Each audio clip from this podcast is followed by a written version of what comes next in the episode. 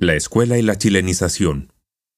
La primera generación de tarapaqueños chilenos creció en medio de una arraigada cultura peruana, pues sus propios padres, tíos y abuelos habían sido educados en escuelas que enseñaban las gestas de la historia de Perú.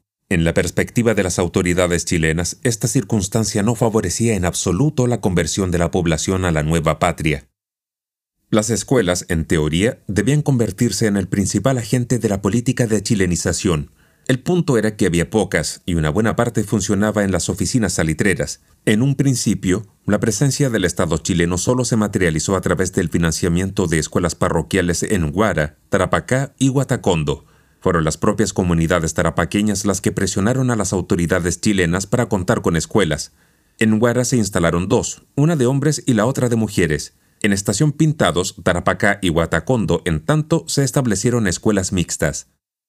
Las aulas tarapaqueñas se convirtieron en otro campo de batalla, incluso muchos años después del fin de la Guerra del Pacífico.